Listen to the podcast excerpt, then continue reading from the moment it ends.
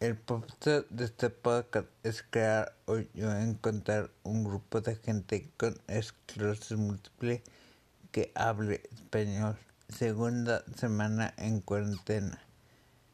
Escuché una plática donde dice que hay que tratar la cuarentena como un retiro. En los retiros los primeros días son los más difíciles, mientras uno se acostumbra a calmar la mente me gustó porque cambia la perspectiva la perspectiva de que lo más difícil ya pasó a que está por venir. Voy a ponerlo práctica en las notas, pero está en inglés.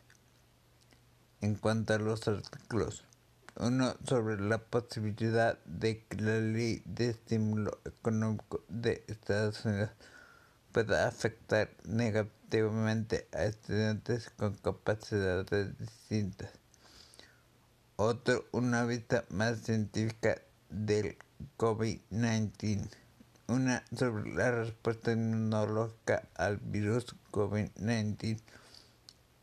Otra sobre la diferencia de lavarse las manos con jabón o sanitizer y por último, uno sobre la tag MS COVID-19 en Twitter.